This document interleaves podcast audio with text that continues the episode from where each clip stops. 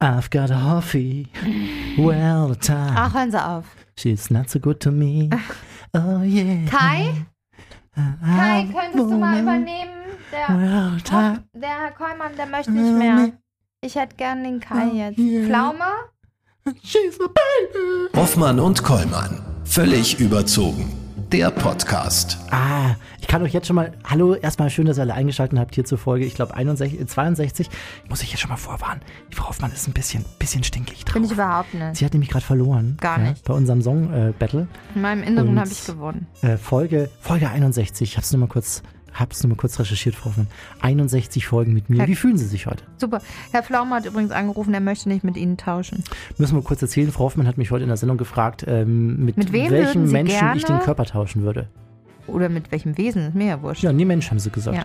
Deswegen habe ich mich für Kai Pflaume entschieden, weil ich finde, dass der Kai, The weil, first random person. weil ich finde, dass der Kai Pflaume, ja, für sein Alter, und der ist ja doch auch fast gleich alt wie Sie, vielleicht ein bisschen jünger, glaube ich, dass der für sein Alter echt noch eine gute Figur macht. Ach, ja? Sie sind neidisch. Sportlich, hat noch, hat noch hier, hat noch, ähm, wie nennt sich das? Aber dann hätten Sie auch Muckis. Vin Diesel nehmen können oder The Rock oder.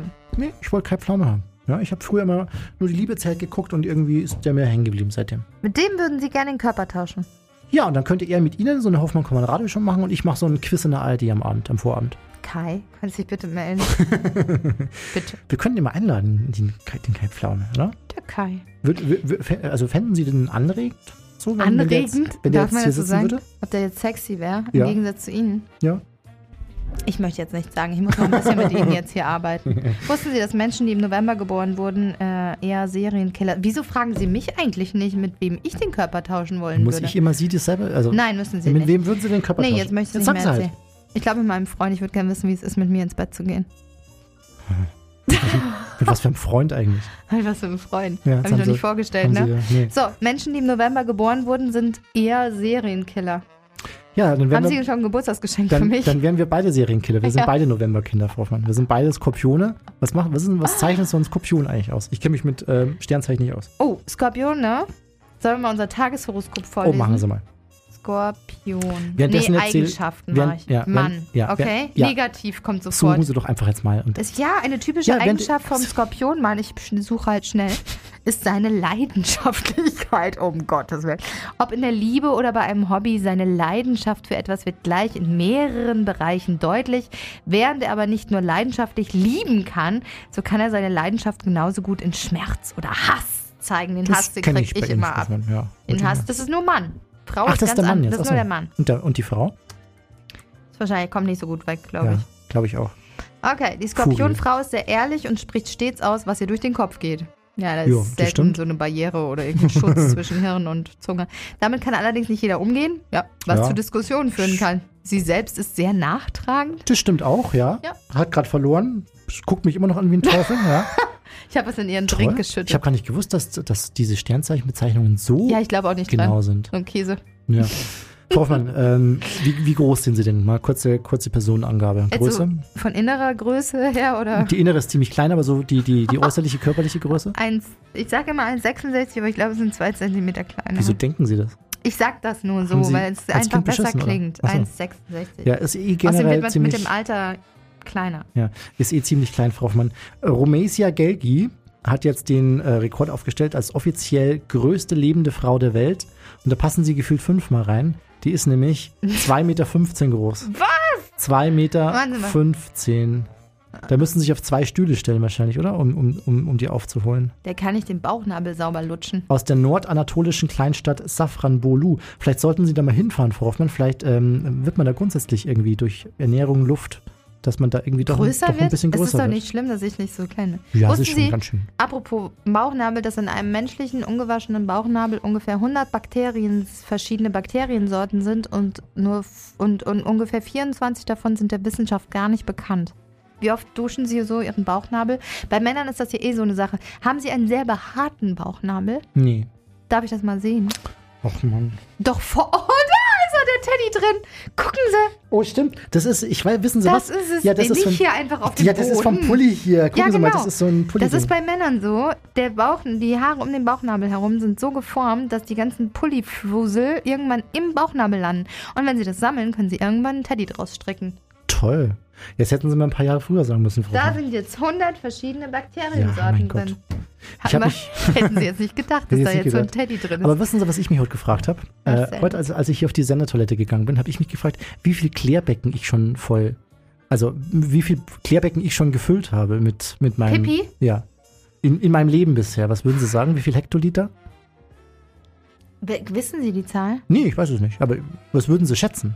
Boah, Hektoliter. Ist schon nicht wenig, oder? schwierig. Mal Und vor allem auf, auf, auf welchen Teilen der Erde? Also ich war, also ich habe ja gefühlt jedes Becken der Erde schon gefühlt. Mittlerweile. Apropos, ein öffentliches Schwimmbad enthält im Durchschnitt 75 Liter Urin.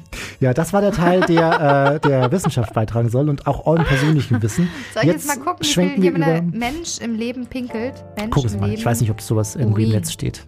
Aber steht sowas drin? Zahlen über Zahlen. Rund 45.000 Liter Flüssigkeit trinkt jeder von uns in Ja, seinem Leben. Das sind im Laufe des Lebens mit Urin füllen 540 Liter im Jahr. Ah, okay. 500 im Jahr. Gut, also das wären dann bei Ihnen 55. Das heißt 55 mal, muss ich kurz mal mein Handy rausholen. Ja, ist schon einiges, Frau Hoffmann. Das ist schon einiges. Ist schon einiges. Wahnsinn. Das ist krass. Toll. Ja, Frau Hoffmann, äh, ich würde Früher hat sagen. man das zum Zähneputzen benutzt. Da bei den Römern. Ja, sehen Sie mal. Hoffmann, ich würde sagen, wir äh, übergeben uns jetzt. Und zwar, es ist eine schöne Überleitung, die ist radiopreisverdächtig, an unseren heutigen Gast, Frau Hoffmann. Und ich freue mich sehr, dass Sie uns heute zugeschaltet hast. Carola Rakete. Hoffmann und Kollmann. So, jetzt aber mal im Ernst. Ego FM. Schöne neue Radiowelt. Dass uns früher oder später alles um die Ohren fliegt, wenn wir nicht hart auf die Bremse treten und einen neuen Weg einschlagen, das wissen wir. Getan wird in Sachen Klimaschutz aber trotzdem zu wenig und zu wenig radikal vielleicht. Lasst uns drüber reden mit einer Frau, die ihr dadurch kennengelernt habt, weil sie sich über Anweisungen hinwegsetzt und handelt statt zusieht. Carola Rakete. Schön, dass du bei uns bist. Ja, danke für die Einladung. Carola, es fragen sich vielleicht einige jetzt, Carola Rakete, Moment, das ist doch die, die vor zwei Jahren 53 Flüchtlinge aus dem Meer gerettet hat und gegen offizielle Anweisungen in einen sicheren Hafen gebracht hat. Was hat die denn mit Umweltschutz zu tun? Was ist deine Antwort? Also ich habe seit 2011 auf Polarstern, dem deutschen äh, Forschungseisbrecher, gearbeitet. Natürlich erstmal so als wissenschaftliche Busfahrerin und irgendwann wollte ich selber nochmal Naturwissenschaften studieren und ich habe dann einen Master gemacht in Naturschutzökologie und interessiere mich sehr für Biodiversität, die auch immer wieder hinter dem Klima nochmal zurückfällt. Also selbst wenn wir immer sagen, bei Klima tun wir viel zu wenig, jetzt gerade war der erste Teil des Biodiversitätskops gerade in Kunming, jetzt in diesen Tagen und es gibt fast keinen einzigen Bericht darüber in den Nachrichten, geschweige denn irgendwelche konkreten Maßnahmen, was wir denn dagegen tun wollen, weil die Biodiversitätskrise ist mindestens so krass wie die Klimakrise. Die können wir auch nicht rückgängig machen. Also die Arten, die aussterben, die sind dann weg. Jetzt hast du gerade schon erzählt von den Reisen zum Nordpol äh, und die Antarktis, wo du die Dramatik des Klimawandels selber erleben konntest und auch die Frustration der Wissenschaftler vor Ort, weil da wurden ja ganz viele Ergebnisse ähm, gefunden und erkannt und auch weitergegeben, aber die Politik reagiert nicht. Also ich war am Anfang, so 2011, ich war einfach total begeistert, dass ich auf Polarstern arbeiten durfte. Das war richtig toll und extrem spannend, so zum Nordpol zu fahren. Ich dachte, super, wir tun hier was für die Wissenschaft. Ich kann das jetzt unterstützen, dadurch, dass ich auf der Brücke bin. Und ich war extrem motiviert. Und dann haben mir halt die Wissenschaftler, Wissenschaftlerinnen immer wieder gesagt, so, wir sind mega frustriert. Seit 20, 30 Jahren berichten wir das. Ozeanographen, Meereisphysiker, Atmosphärenphysiker, alle sagen, hey, wir haben das immer berichtet und nichts passiert. Und dann habe ich halt auch angefangen, das so für mich in Frage zu stellen, weil ich dachte, was bringt das denn, wenn ich jetzt äh, helfe, weitere Daten hier zu sammeln, aber es hakte gar nicht an den Daten. Seit Dekaden schon hakt es nicht mehr an den Daten, sondern an der Umsetzung. Und das ist für mich so der Grund gewesen, halt zu sagen, okay, ich muss irgendwie mehr von den Sozialwissenschaften verstehen, wie funktionieren soziale Bewegungen, wie funktioniert soziale Transformation, warum passiert denn nicht? Was sind denn die Machtverhältnisse, die dafür sorgen, dass wir trotz der wissenschaftlichen Erkenntnisse das einfach gar nicht umsetzen. Wie kommt es denn dazu? Und dieser Austausch mit den Wissenschaftlern, den ich eben in diesem Zeitraum vor zehn Jahren haben konnte, war für mich super wichtig, um zu verstehen, dass die Wissenschaft alleine nicht reicht. Carola, jetzt hast du ein Buch geschrieben, der Titel lautet Handeln statt Hoffen, Aufruf an die letzte Generation.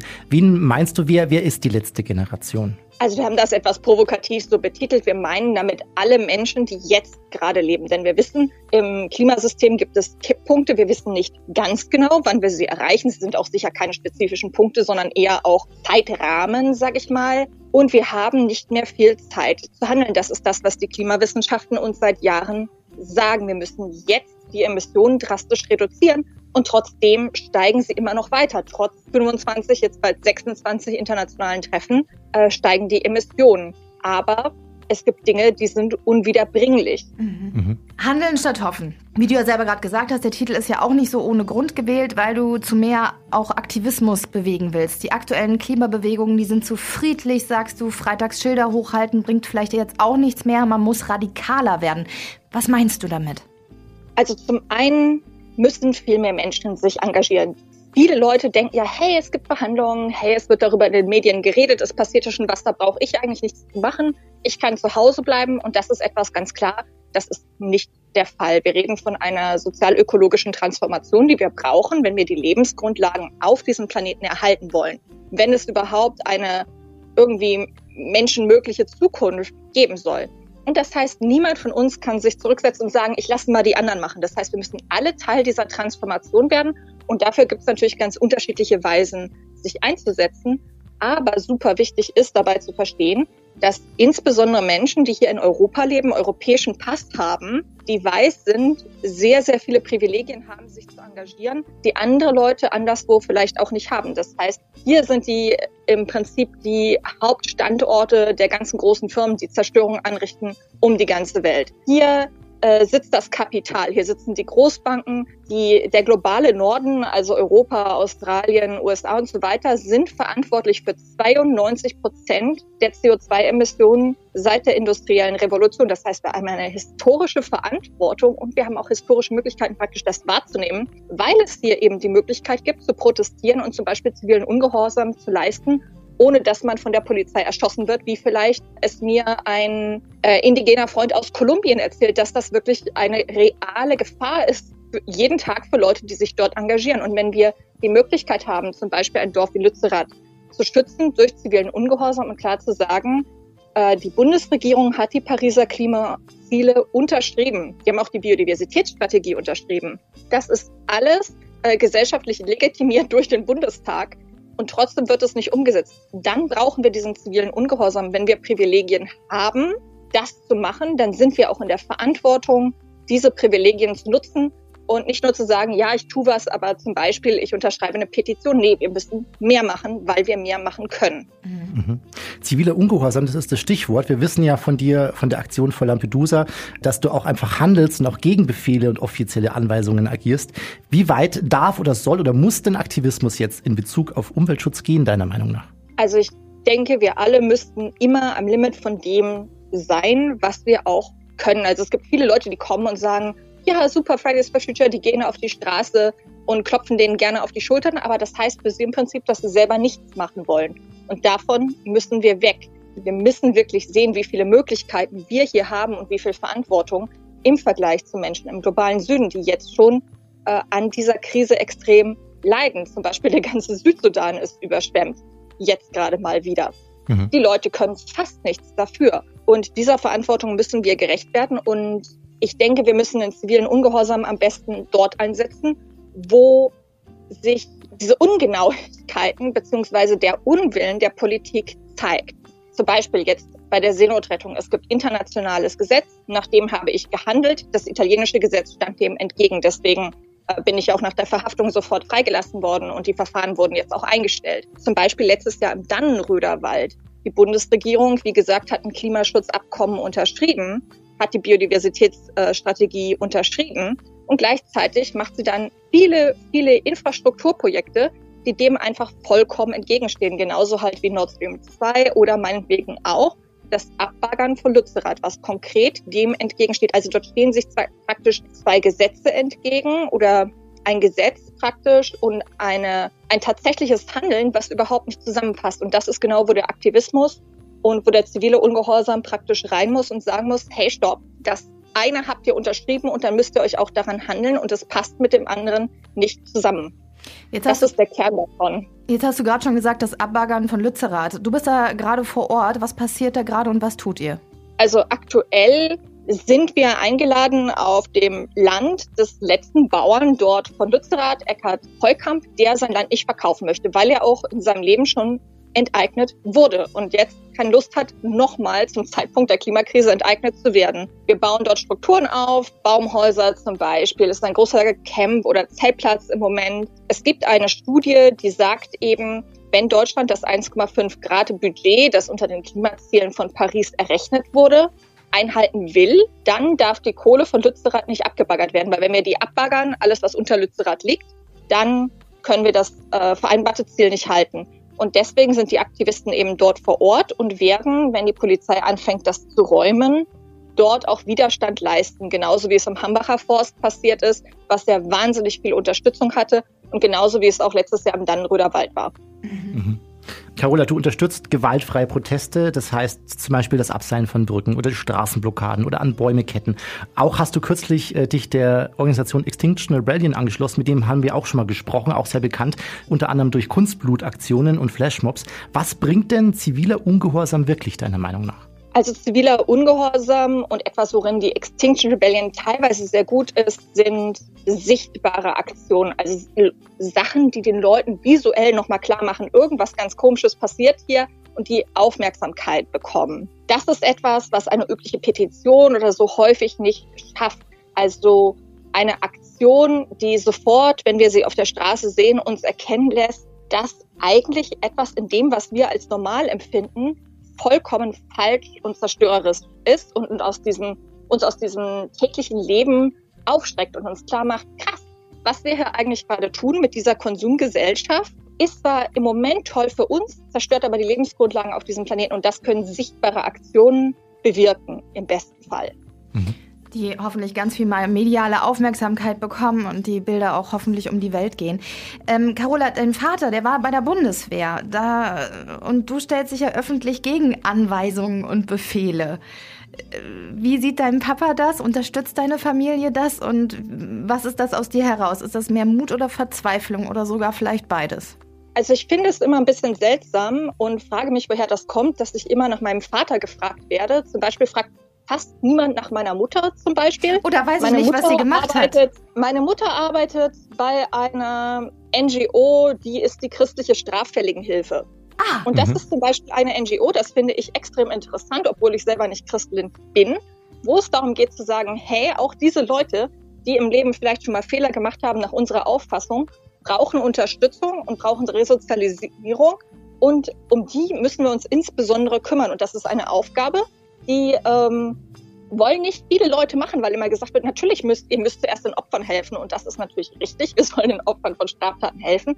Aber umgekehrt, wir dürfen auch die anderen Leute aus der Gesellschaft nicht ausgrenzen, sondern müssen versuchen, die wieder zu integrieren und denen Hilfestellung zu geben und nicht jede Person abzuschreiben, die irgendwann mal in ihrem Leben im Knast war, äh, warum auch immer. Und ich finde es wichtig, Aufgaben, gesellschaftliche Aufgaben wahrzunehmen, wo andere Leute gerne weggehen und sagen, nee, damit will ich nichts zu tun haben es ist ja ganz klar, ähm, Kinderkrebshilfe wollen viele Leute spenden, das ist auch vernünftig und richtig. Aber wenn man sagt, hey, äh, tu was für die straffälligen Hilfe, dann sagen viele Leute, nee, damit also will ich wirklich nichts zu tun haben, die Leute sind ja selber schuld.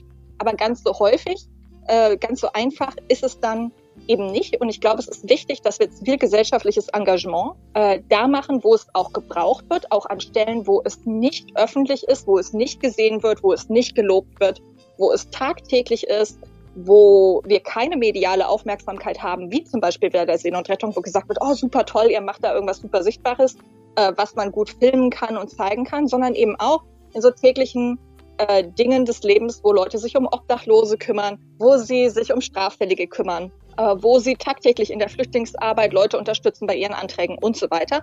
Das sind alles Dinge, die müssen gemacht werden und die werden häufig nicht gesehen und nicht von außen honoriert, und das ist etwas, was sich auch gesellschaftlich ändern muss. Aber dieses Engagement ist extrem wichtig, um unsere Gesellschaft zusammenzuhalten. Die Aussage, damit will ich nichts zu tun haben, haben wir jetzt öfter gehört. Denkst du denn, haben wir den Bezug auf den Umweltschutz mit der Zeit vielleicht verlernt zu sehen? Also haben wir in Bezug auf den Umweltschutz verlernt zu sehen, was wir ändern könnten? Also wie ein anderes klimaschützendes Leben zum Beispiel aussehen könnte? Oder warum glaubst du, geben wir uns dieser Dystopie, dieser zerstörten Welt hin? Also wo, wo sind unsere Utopien, ganz klar gesagt? Ich denke, die Utopien fehlen sehr viel.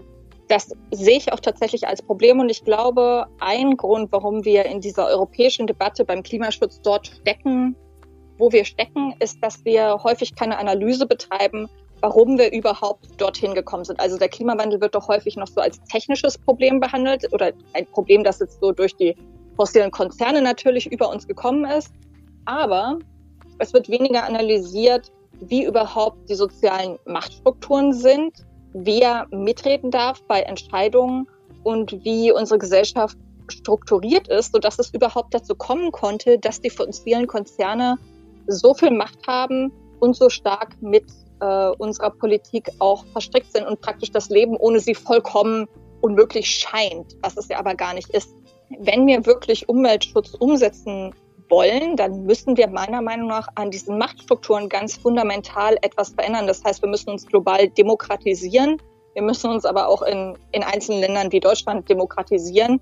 Wir müssen wirklich an einen Punkt kommen, wo der Chef meinetwegen von RWE das gleiche demokratische Mitspracherecht hat wie jede andere Person in Deutschland. Und da sind wir aber überhaupt gar nicht. Mhm. Und solange wir dieses soziale Machtunverhältnis nicht ändern, können wir auch die Klimakrise oder die ökologische Krise nicht lösen. Und das Problem ist, dass viele Leute in der Klimabewegung, sage ich mal, über Macht und die Änderung von Machtverhältnissen nicht sehr gerne und nicht sehr offen sprechen wollen. Und darum, glaube ich, haken wir viel an dieser Diskussion über technologische Lösungen fest, die aber ohne soziale Veränderung uns nirgendwo hinbringen kann. Mhm. Über Grundprinzipien der Wahl sprechen wir gleich mal kurz, aber ich habe vorher noch eine Frage. Bedeutet Klimaschutz auch in deinen Augen vielleicht immer Verzicht? Ich habe nämlich das Gefühl, dass die größte Angst äh, der Menschen es ist, immer auf etwas verzichten zu müssen. Das Auto, das Fleisch. Ähm, du selbst verzichtest größtenteils auch auf neue Klamotten, Secondhand, Tauschen etc. Ist es wirklich das, was wir lernen müssen? Verzichten und weniger Konsum? Also ich glaube, Verzicht ist das Wort, was ganz, ganz viel genutzt wird, um den Leuten Angst zu machen vor Veränderung. Das sehen wir auf jedem Panel mit äh, Lanz oder so. Das hören wir von der FDP immer, diese Angst vor Verzicht. Ich glaube, umgekehrt hat es viele Vorteile für uns, wenn wir was verändern. Und die werden häufig nicht deutlich genug benannt. Also wenn wir zum Beispiel sagen, äh, wir stellen unser Leben um und sorgen dafür, dass es meinetwegen eine Vier-Tage-Woche gibt, dann haben wir viel mehr freie Zeit, mit der wir irgendwas machen können. Wenn wir zum Beispiel die Innenstädte autofrei machen, dann haben wir viel mehr Parks in den Innenstädten. Wir haben Möglichkeiten für Fahrradfahren, für Kinder, die sicher auf der Straße spielen können. Wir haben auch weniger Luftverschmutzung. Also alleine aus den Fossilen rauszugehen, würde uns so viel gesundheitlich bringen, weil wir diese ganzen Atemwegserkrankungen oder viele davon dramatisch reduzieren könnten. Das sind alles Vorteile, die nicht genannt werden. es wird häufig natürlich auch über Kosten geredet und dann immer über Kosten äh, von Klimaschutz. Aber wenn wir uns anschauen, was jetzt am Ahrweiler passiert ist und was an vielen anderen Ländern auf der Welt ja auch tagtäglich passiert ist, dass kein Klimaschutz, das wird jetzt hoffentlich langsam allen bewusst, viel, viel, viel teurer ist, als Klimaschutz umzusetzen. Mhm. Aber ich glaube, wir müssen auch ein bisschen über die Psychologie des Menschen reden, der einfach Veränderungen nicht so gerne mag. Also zum Beispiel denken wir mal jetzt an das Rauchverbot in Bars, das es ja vor ein paar Jahren mal gab. Am Anfang gab es einen Riesenaufschrei, äh, wie fürchterlich das alles wäre. Viele haben sich dagegen gewehrt und als es dann eingeführt war, ein paar Jahre später, fanden es alle normal und die meisten fanden es gut. Mhm, und ich glaube, genau so äh, ist es auch bei vielen anderen, in Anführungszeichen, Verboten immer gewesen. Ob jetzt die Einführung so des Sicherheitsgurts im Auto war oder sonst was wo am Anfang immer gesagt wird, nein, das ist schrecklich, das wollen wir auf gar keinen Fall. Und dann ist es okay. Und genau die gleichen Effekte wird man bei anderen Maßnahmen haben oder Verboten, die es für Umweltschutz geben wird, der ja letztlich für uns alle von Vorteil ist. Und in ein paar Jahren werden die Leute sagen, ja, sehr gut, dass wir es angeführt haben. Zum Beispiel sehr gut, wenn es keine kurzen Flugreisen innerhalb Europas mehr gibt. Oder sehr gut, wenn es, keine Ahnung, an öffentlichen Einrichtungen möglichst viel fleischfreie Nahrung gibt oder sowas das werden die Leute nachher gut finden, wenn sie sich dran gewöhnt haben. Da bin ich ziemlich sicher. Mhm. Bei diesen Umsetzungen, Carola, spielt die Politik eine sehr große Rolle. Kurz vor der Bundestagswahl haben wir einen Beitrag gesehen. Da hast du ganz klar gesagt, grün zu wählen ist keine Option, wenn es um den Klimaschutz geht. Warum ist denn zum Beispiel die Linke die einzige Partei, die für dich bei dem Thema Umwelt äh, in Frage kommt? Also das war sicher etwas zugespitzt. Natürlich finde ich die Grünen jetzt besser als die CDU, das ist klar. Aber auf die Kernfrage zu kommen, die Grünen propagieren leider bis heute in Deutschland grünes Wachstum. Das ist wissenschaftlich nicht möglich, ganz klar widerlegt. Äh, das sagt der Weltbiodiversitätsrat, das sagt auch jetzt zum Beispiel einer der äh, Wissenschaftler, die gerade den Nobelpreis bekommen haben, hat es kürzlich auch wieder erwähnt. Grünes Wachstum ist nicht vereinbar mit den endlichen Ressourcen auf diesem Planeten. Das liegt hauptsächlich am Rebound-Effekt. Das ist so ein Effekt praktisch, der dazu führt, dass je besser eine Technologie wird und je weniger Ressourcen äh, sie praktisch verbraucht, es nicht dazu führt, dass wir dann mehr Ressourcen frei haben, sondern dass die gleiche Technologie praktisch noch viel mehr angewandt wird. Also sowas wie, sagen wir mal, die Holzfäller, als sie nicht mehr Axt gefällt haben, sondern mit der Kettensäge, haben die dann nicht einfach nach einer Stunde gesagt, prima, wir haben alle Bäume gefällt, jetzt gehen wir nach Hause, sondern mit den Kettensägen den ganzen Tag gearbeitet. Es wurde viel mehr Wald gefällt, aus dem ganzen Wald, viel mehr Produkte produziert, die dann wieder verkauft wurden durch Marketing und so weiter. Das ist der Rebound-Effekt.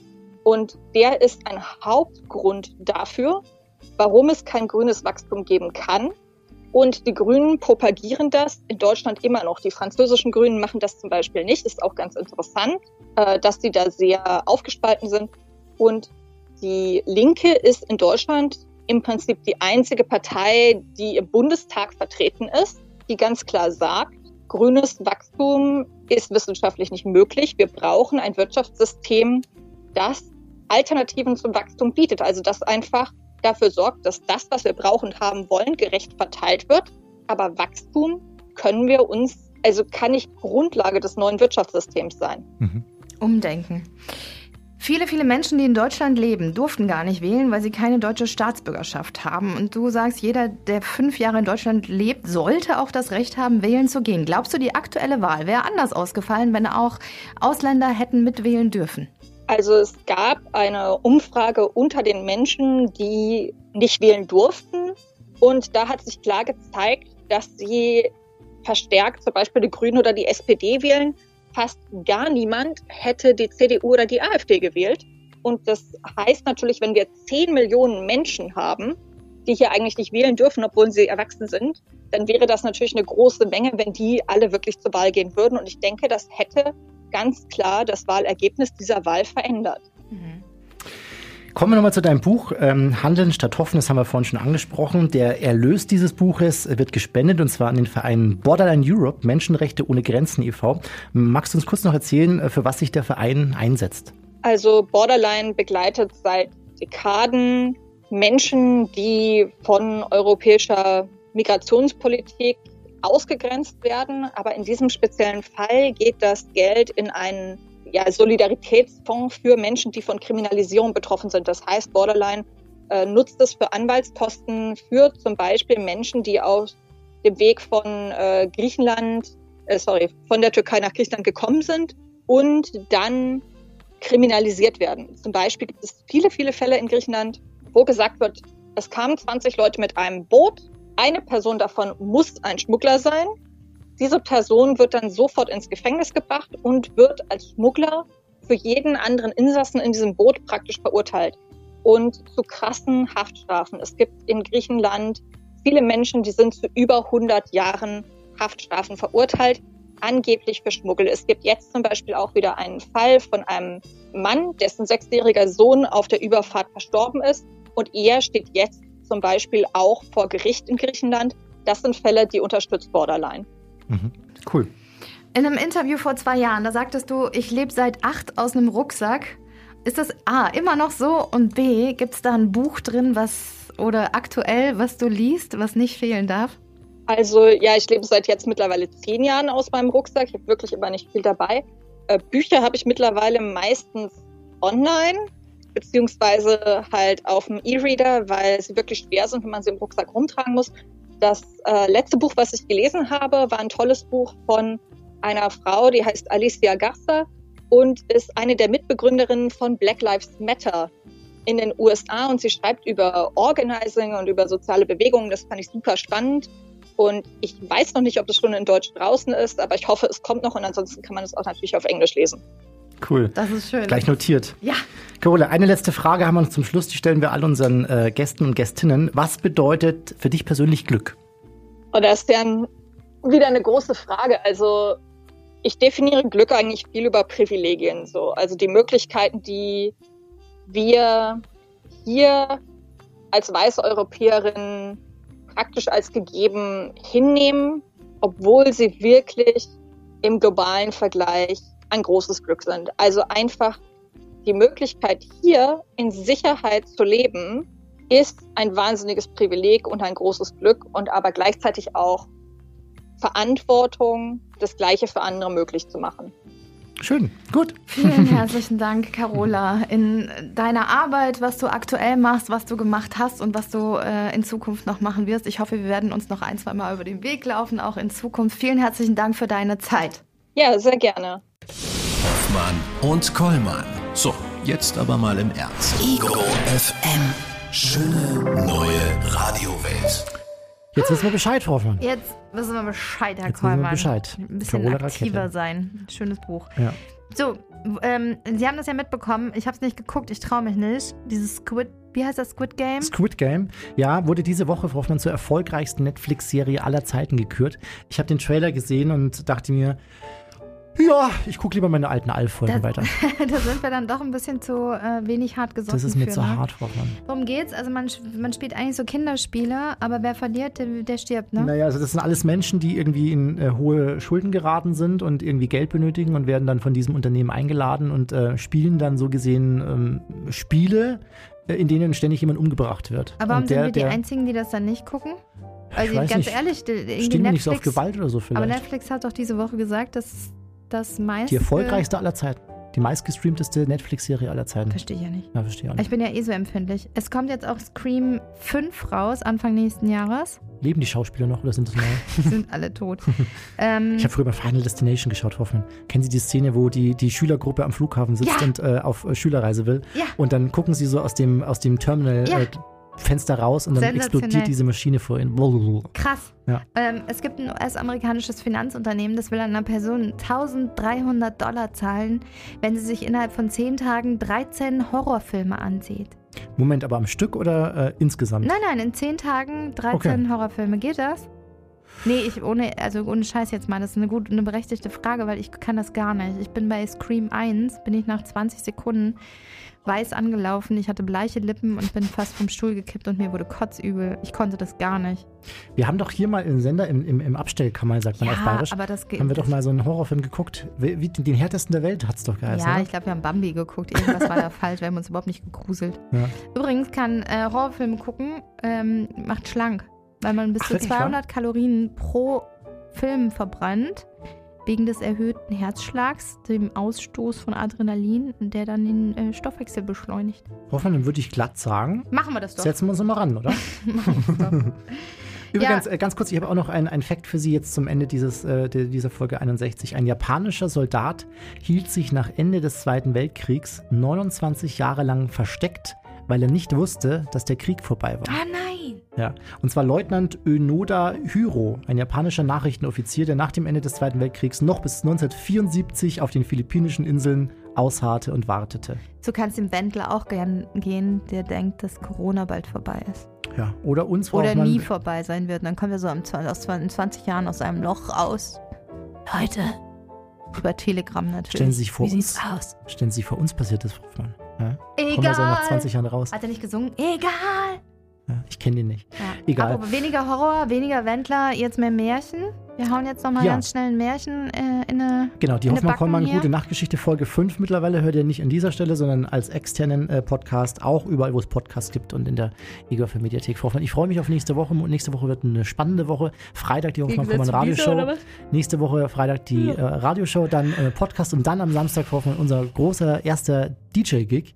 Ja, Hoffmann Kollmann Party in Augsburg im Spektrum Club. Frau Hoffmann an der Nebelmaschine Angst. und ähm, ich am DJ-Pult und ähm, Frau Hoffmann hat sich auch schon eingekleidet. Ja, Ja. Ich habe ganz lange nach Party-Outfits gesucht und wirklich in dem Sinne, ich habe gegoogelt Party-Outfit. dass ich wusste, was man heutzutage trägt im Club. Es ist ja auch schon fast zwei Jahre her. Mann, seitdem sie was? im Club war. Ah, ich dachte schon länger. So. Das soll es gewesen sein. Die Musik ist aus. Wir sind zu Ende und wünschen euch eine gute. Nacht. Der Tschüss, Pianist, der Pianist ist schon Nehmt, gegangen. ja, ja, nehmt euch noch was zu trinken. Alle noch mal kurz Pipi machen gehen. Geben, Mhm. geben Sie ihm das Geld bitte. Tschüss. Ich Sie habe sind dran mehr. heute. Ich habe die Pizza bezahlt.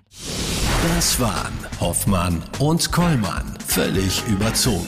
der Podcast. Die Radioshow dazu gibt's jeden Freitag von 16 bis 20 Uhr bei Ego FM. Schöne neue Radiowelt. Mal kurz üben. Spieglein, sagen wir mal kurz Spieglein, Spieglein. Spieglein, Spieglein an der Wand. Nein, so ein bisschen mit Inbrunst. Ah.